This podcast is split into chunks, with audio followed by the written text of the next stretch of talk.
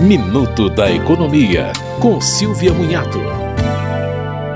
O Banco Central diz que 137 mil chaves Pix de clientes da Abastece Aí tiveram dados vazados. Esse foi o quarto vazamento de dados do Pix desde o lançamento do sistema em novembro de 2020. Segundo o Banco Central, o vazamento ocorreu em dados cadastrais que não afetam a movimentação de dinheiro. Dados protegidos pelo sigilo bancário, como saldos e senhas, não foram expostos. Os dados vazados foram nome do usuário, CPF, banco, agência, conta e data da criação da chave Pix. A empresa Abastece Aí deve notificar cada cliente pelo seu aplicativo. O Banco Central informou que os clientes devem desconsiderar chamadas telefônicas e avisos por aplicativos de mensagens.